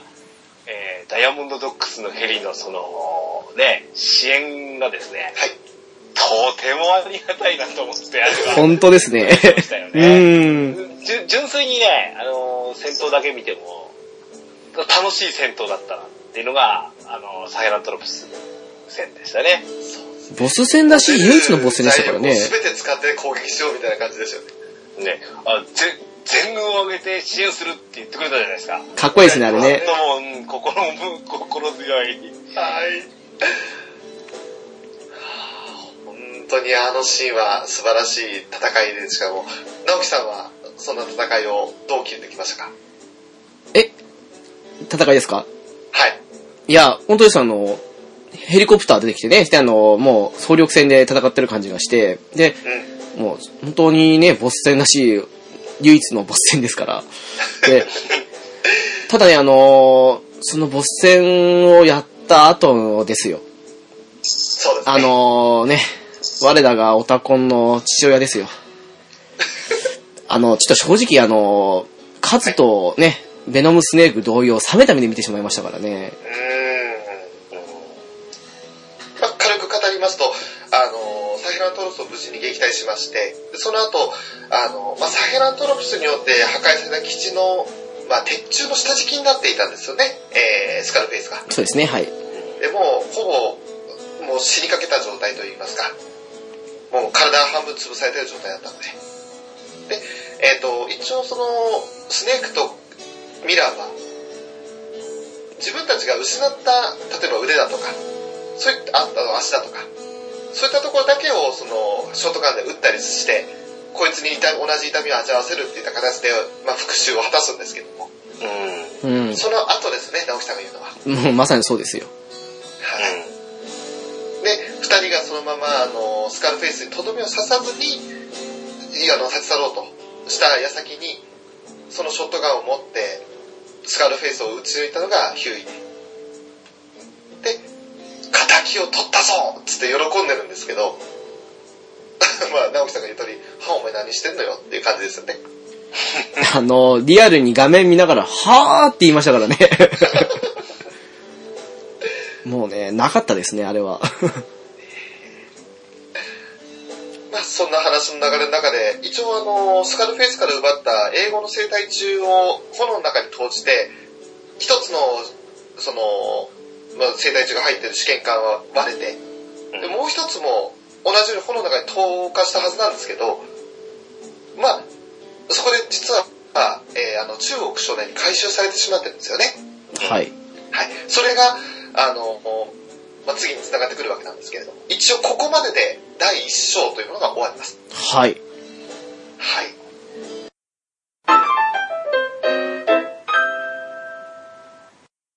で、これからまた第2章と繋がっていくわけですが、ちょっと、まあお時間の関係もありまして、ここまでで、ね、一応シナリオを追うのは終わりにします。そうですね、まあ、ちょっと綺麗に言ってん第一章までと言ったら、ちょっとあれです失礼ですけど、まあそんな感じでしたからね。そうですね、これから第2章になってくると、ちょっと、まあ、いろいろね、あの、物語また追っていく上で面白いシーンもあるんですけれど、逆にここはちょっと自分で見てほしいというところもありますよね。 そうですね。うん。はい。では、そんな中で、一応、まあ、終焉といいますか、新エンディングに当たるところなんですけれども、ちょっと直樹さん主体で話を進めていっていただければなとは思うんですが、あの、完全にネタバレなんで、全、ね、全部クリアした方のみ聞いた方がって感じなんですけど、そうですね、ここからは本当にご注意ください。はい。あのね、プロローグであの、まあ、ベノムスネークはあの、隣の病室で寝ていたあの、イシュメールっていう顔を包帯で巻いた男に助けられながら、はい。病院から抜け出すわけなんですが、はい。真実としては違ってまして、はい。実はあの、ベノムスネークと言われてる今回の、まあ、ビッグボスですけど、はい。彼は影武者だったと。え実はその、顔をね、ぐるぐる巻きにしているイシュメールの方が本物のビッグボスだったと。えはい。結局、世界中から狙われてるわけなので、あの、ビッグボスの偽物を作り上げようという、まあ、ゼロとオセロットの計画ですね、あれ結局は。そうですね。っていうのがありまして、ただ、あのーじゃあ、ベノムスネークの元になったの誰かっていうと、はいあのーグラウンドゼロズの時に、まあ、ラストのシーンですね、あの、ヘリコプターの中で、あの、パーツの中から爆弾を除去しようとした、あの、メリックなんですよね。はい。まあ、えービッグボスをかばって、あの、怪我を負ったんですけど、はい。彼の顔を、まあ、ビッグボスそっくりに変えて、してあの、はい。寝てる間に暗示をかけて、して、お前はビッグボスだと信じ込ませるとはい。いう流れだったわけなんですが、はい。あのー、最後にね、あの、世界を売った男よりってテープがありまして、はい。はい。そこであのー、まあ結局は本物のビッグボスからのメッセージですよね。はい。っていうのがありまして、で、あのー、だが、俺とお前二人で本物のビッグボスだというテープを聞くわけなんですが、はい。あのシーンであの、お気づきになったと思うんですけど、あの、最初そのテープ聞いてる時って、あの、背後、あの鏡に映ってる背後のドアのエンブレムが DD ってあの、ダイヤモンドドックスのエンブレムなんですよ。はい。ただ、割った後に、あの、鏡割るんですけどね、はい。割った後に、割れた鏡に映ってる後ろのエンブレムが、ドクロのあの、アウターヘブンのエンブレムなんですよね。おで、あの、ちょうどね、あの、テープ、世界を売った男よりってテープをひっくり返すときに、オペレーションイントルードって書いてるんですよ。はい。それがあの、メタルギア、あの、本当メタルギア一作目のえ最初に繋がるなと思いまして。え。うん。メタルギア、あの、オペレーションイントルードであの、アウターレ、アウターヘブンに、とかっていうそんな感じでビッグボスから通信が、あのソリッドスネークに来るんですけど、はい。まさにその始まりのそのメッセージに繋がる上に、あの、ちょうどね、鏡を割って出ていこうとする、そのベノムスネークですけど、その時にちょうど音楽がフェードアウトしまして、はい。で、どんどん銃声が近づいてくる音するんですよ。これもしかしてソリッドスネークがアウターヘブンに来てて、これから戦いに挑むんじゃないかなっていうところだと思っちゃって、おー。ちょっとこのエンディング深いなと思ったんですよね。うん。実際、動いてるのがカセットテープの横に MSX が置いてあったんですよね。そうですね、はい。あれもなかなかされてますよね。 ということは、やっぱりあの、メタルギア、まあ、1と言いますか。はい。うん。うん。一番最初の作品の、まあ、ビッグボスと呼ばれる存在は、本当のビッグボスではなくて、ベノムだったということになるんでしょうか。そうなりますよね。 MG1 は、えっ、と、ベノムスネークはい。はい。がビッグボスとして、あの、ボスとして指令も出してたって形ですよね。はいですね。そして、MG2、はい。ソリッドスネークですね。はい。はい。うんこちらの方は、本当のビッグボスが、みたいですよ残念ね。ながビッグボスネークら、そういうことですね。はい。うん。ということに、形になれるわけなんですよね。そう繋がっていくわけですね。ただここであのー結局フォックスハウンドにいたビッグボスはどっちだったのかなっていうのもありますし、結局語られてないんで、実際指示出してたのが本物で、アウターヘブンに最初からファントムがいたのかなとかっても思いますし、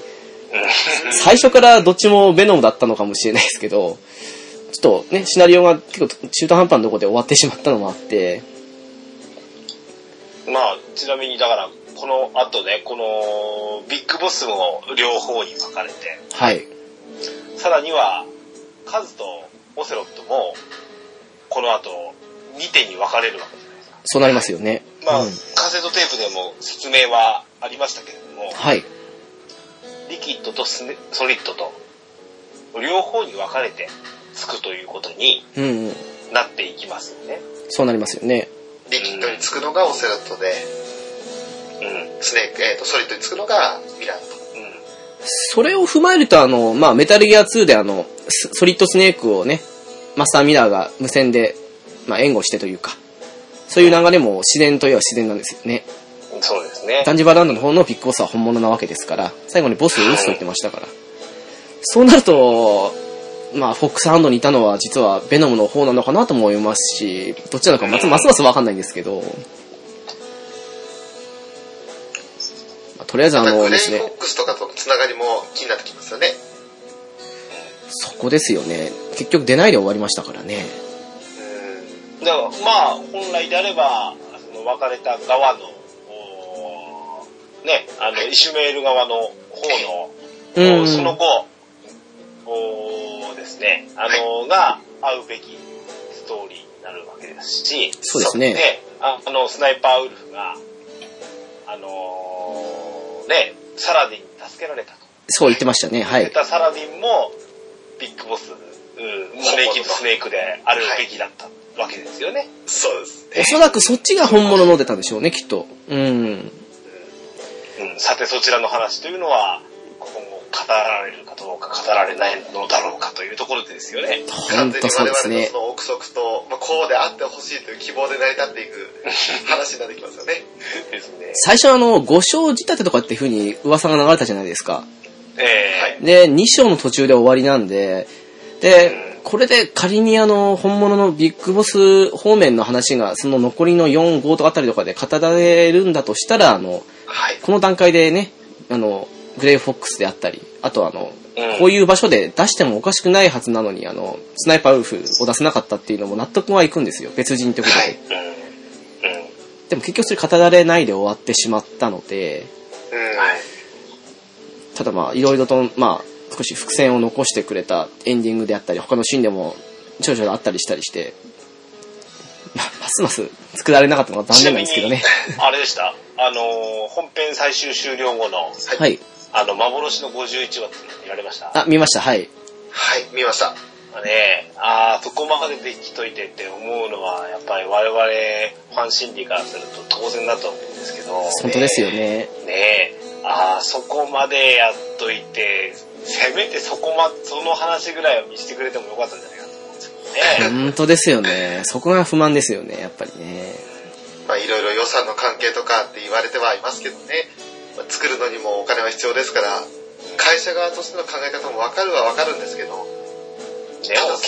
け、蹴りの付け方っていうのが大切なはずなんで。ええそうですね。ね、正直、まあ、会社側としては、ユーザーから敵視されることしかやってないですからね。本当ですは ね。い。うんいろんないい怒りと、今回の対応テーマである復讐っていうのも、そっちの方面に行っちゃいけない復讐だと思うんですけどね。本当ですね。なんだかまあまあっていう。まあ、ちょっとまあね、本当に会社が悪に落ちましたよね。まさにその通りですよ。ちょっと残念な結果に最終的にはなってしまって、いろいろね、あの、ケチつくことになってしまいましたけれども。 まあ、結末を迎えた形ではですね、はい。まあ、こうい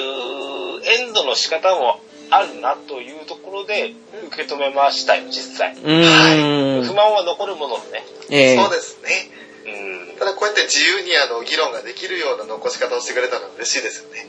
うんですね。まだ救いかなと。うん。だから今今後これをその台無しにするような何かをしてくれない限りは、い良やいのかしらねとは思うんですよね。ちょっえと台無しにしそそうれをでやすりかねないね。のがこの日だったり。そうですね、本当に。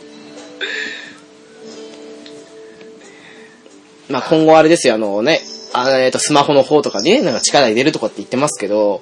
うんなんかそっちの方でね、あの、なんかろくでもないと言ったらちょっと失礼になりますけど、まあ、と到底本家のメタルギアとは違うだろうって感じのお話とかで、アプリでちょっとお金を得ようみたいな感じに流れになったら、もうそれはそれでやってらんないですからね。ーやってらんないですね。ああね。まあ、ただこれは、実際の話、まあ、お話自体はですね、まあ、とりあえず、一通り楽しんだわけなんですけど、ええ、いや、何より、やっぱり、あれじゃないですか、ファーストインプレッションでお送りした通り、あのーゲーム根幹がやはりよくできてた。いやーそうですね、本当ですスね。ピーキング、あ、メタルギア最新作ってこういう形なのねと。はい。うん。まあ実際このシステムで過去作をやってみたいなって気も起こるわけじゃないですか。やりたいですねな。かなかえ難しいと思いますけどね。うん、だからこのゲームシステムの完成度っていうのは非常に高く、はい。あのーね、ピッチカートミルクさんも言ってたんですけど、はい。なんかストーリーはぐだぐだ言われてるみたいですけど、これね、ゲーム根の根幹自体がとっても面白いよっていう話をしてたんですよ。ええまさにそうですよね。激しく同意します。うん、それがやっぱり一番の救いですし、実際、あの、クリアして今でもですね、はい。あの、相変わらずいろんなミッションに行ったりとか、はい今うんは今は結構ハマってるのが FOB なんですよね。おー、はいはい。えー人の基地に忍び込むっていうことがねこんなに面白いとは、リアルな鬼ごっこあれ面白いですからね、面実白際いと。は面白い、あの、思いもせんでしたね。ええまたほら、あの、もうサービスは PS 側は始まりましたけど、はい。オンラインですね。オンラインの方ですよね。あはいの、直樹さんやってみられましたか今回まだやってないんですよね。ああ、そうなんですか。ええあの、FOB の方やったんですけどちなみね。にああいう、えあの、FPS とか TPS ってのシューティングってお好きっていうか、得意です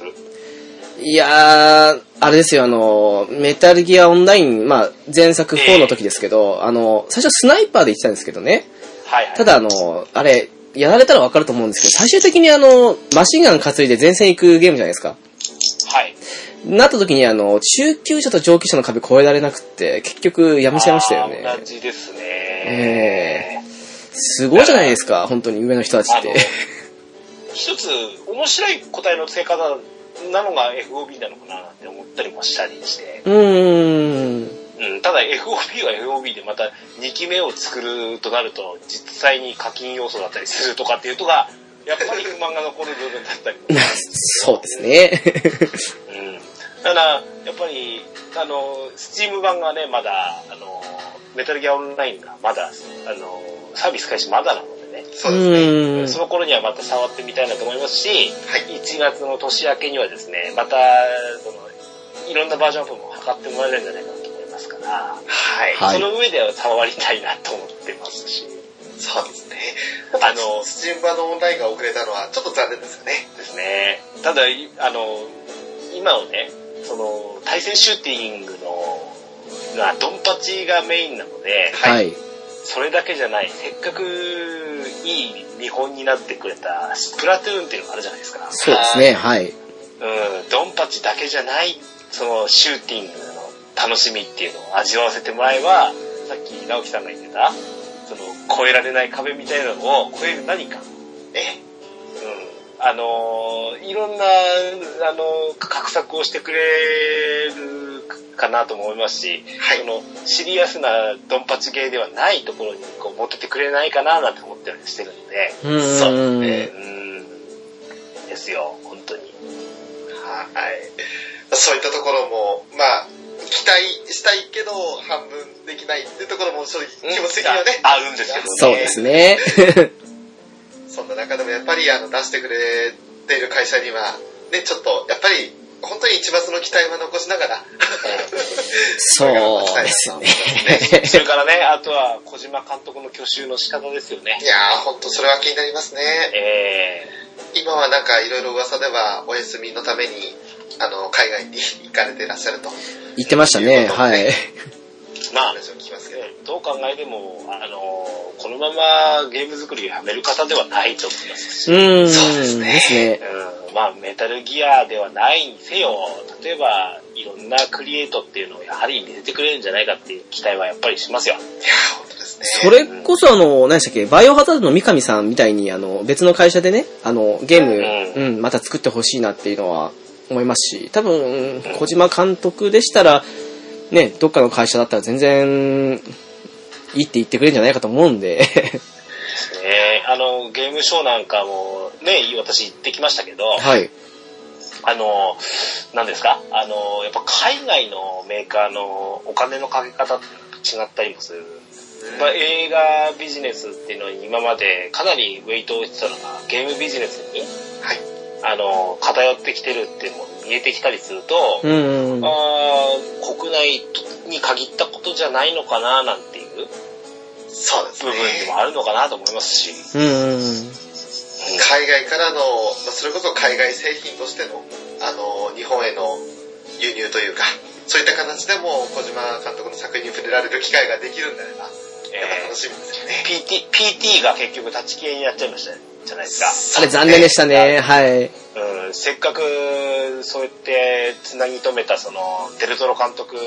が、はい。あのーね、パシフィックリムの、あデルトロ監督なんかとの交流とか、はい。この間も面白い話漏れてきましたけど、あのーある監督が、はい。あのー、なんですか、あのーニューヨーク1997はい。あ、はいはい映画はをの、その監督がですね、い。はい。あのー過去、似たような映画を作った人が訴えたって言うんですよ。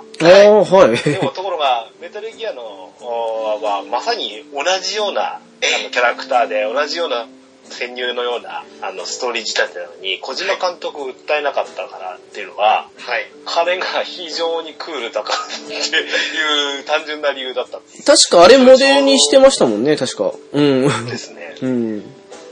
非常にその、うん、あのーそういう小島監督の交友の広さっていうのは全て物語ってる。じゃあこれ、コナミだったら、訴えられたと思うんですよね。コナミは今ひどいっすからね。 ひどいっすあれですけど。うん何のポリシーもなくやってたら、やっぱそうなると思うんですけど、そうですね。うん小島秀夫ありきで、やっぱ物が進むのがメタルギアだったわけなので、うんうんうん。今後ね、期待していきたいなとは思うんですが、メタルギアとはまた違う作品であっても、ぜひ小島監督のね、うん、ポリスノーツだったり、スナッチャーだったり、ね、あの、ゾーン・オブ・ジェンダーズシリーズだったりとか、ええあの、ね、僕らの太陽だったり、はいはいはい。いろんな方向で見せてくれるのが小島秀夫っていう人間なんでだろうと思いますので、はい。まだまだ期待して、うん私は待ちたいと思いますよ。そうですね。一応言葉上では再起という言葉になるんでしょうけれども、期待 してますえー本当ですね。はい。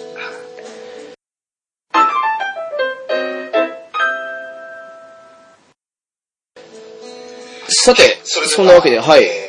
エンディングですねまあ長らくですね、あの、お付き合いいただきました、メタルギアソリッド5の、えーネタバレ会ということになりますけれども、はい、あの、まあ、多分ここまで聞いてくださってる方は、一通りクリアされて、そして、あの、楽しんでいただけたら嬉しいなとは思うんですが、振り返りをさせていただきました。今回のゲームカフェでした。はい、では、お知らせをさせていただきます。ゲームカフェはゲームやアニメを中心にノンジャンルに気楽にゆるーく話すポッドキャストです。ホームページは http コロンスラッシュスラッシュゲームカフェ .caesar.net です。はい、えー、メールアドレスですが、ゲームカフェアットマーク、アウトロック .jp です。ツイッター ID ですが、ゲームカフェ01になります。お便り、リクエストなどお待ちしております。はい。また、ハッシュタグを用意させていただいています。シャープゲームカフェになります。波線部分が、えー、その認識されないので、ゲームカフェという形で波線を除いたハッシュタグになっております。よろしくお願いいたします。はい、えー、まあちょっとあの、ヒロインに対する文句がね、ちょっと言い足りなかった感じもするんですけど、 でもまあうん、仕方ないということで。 ままた、ヒューイ会をね、ヒロインかですね。そうですね。それはぜひぜひ第2章と絡めていきましょうよ。ああ、いいかもしれないです。えー、第2章の彼ひどいですからね。 そうね、今日、今回はちょっとヒューイに対するね、あの、怒りをぶちまきようというつもりで始めた回だったんですが、思いのほかやっぱりあの、全体を追っていくとね、ヒューイに対する文句っていうのはちょっと抑えられてしまったので、うん、ですね。またヒューイ命拾いしたなということで、またお前が登場する機会があるんだなってことですよね。 楽しみに待ってろと。いうことですね。はい。え ー、そんな感じで送らせて、えー今回、えー送らせていただきましたが、えーゲームカフェのショート、 直樹と、ドワラジのケンタロスでした。はい。次回もよろしくお願いします。よろしくお願いいたします。ありがとうございました。ありがとうございました。